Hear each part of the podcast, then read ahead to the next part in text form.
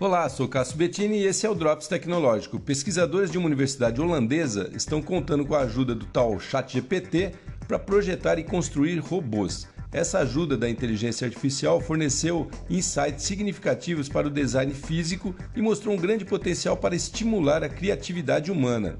Os pesquisadores querem atuar em três frentes com a ajuda do ChatGPT: a do abastecimento de alimentos, do envelhecimento da população e da mudança climática. Eles escolheram o fornecimento de alimentos como a direção mais promissora para o projeto de robôs porque estava fora de sua área de especialização. O projeto teste, com a participação do ChatGPT e os universitários holandeses, foi para colheita de tomate, visando maior aproveitamento, agilidade e menos desperdício. Show de bola, né? A fonte dessa informação está no meu canal Drops Tecnológico no Spotify. Até o próximo.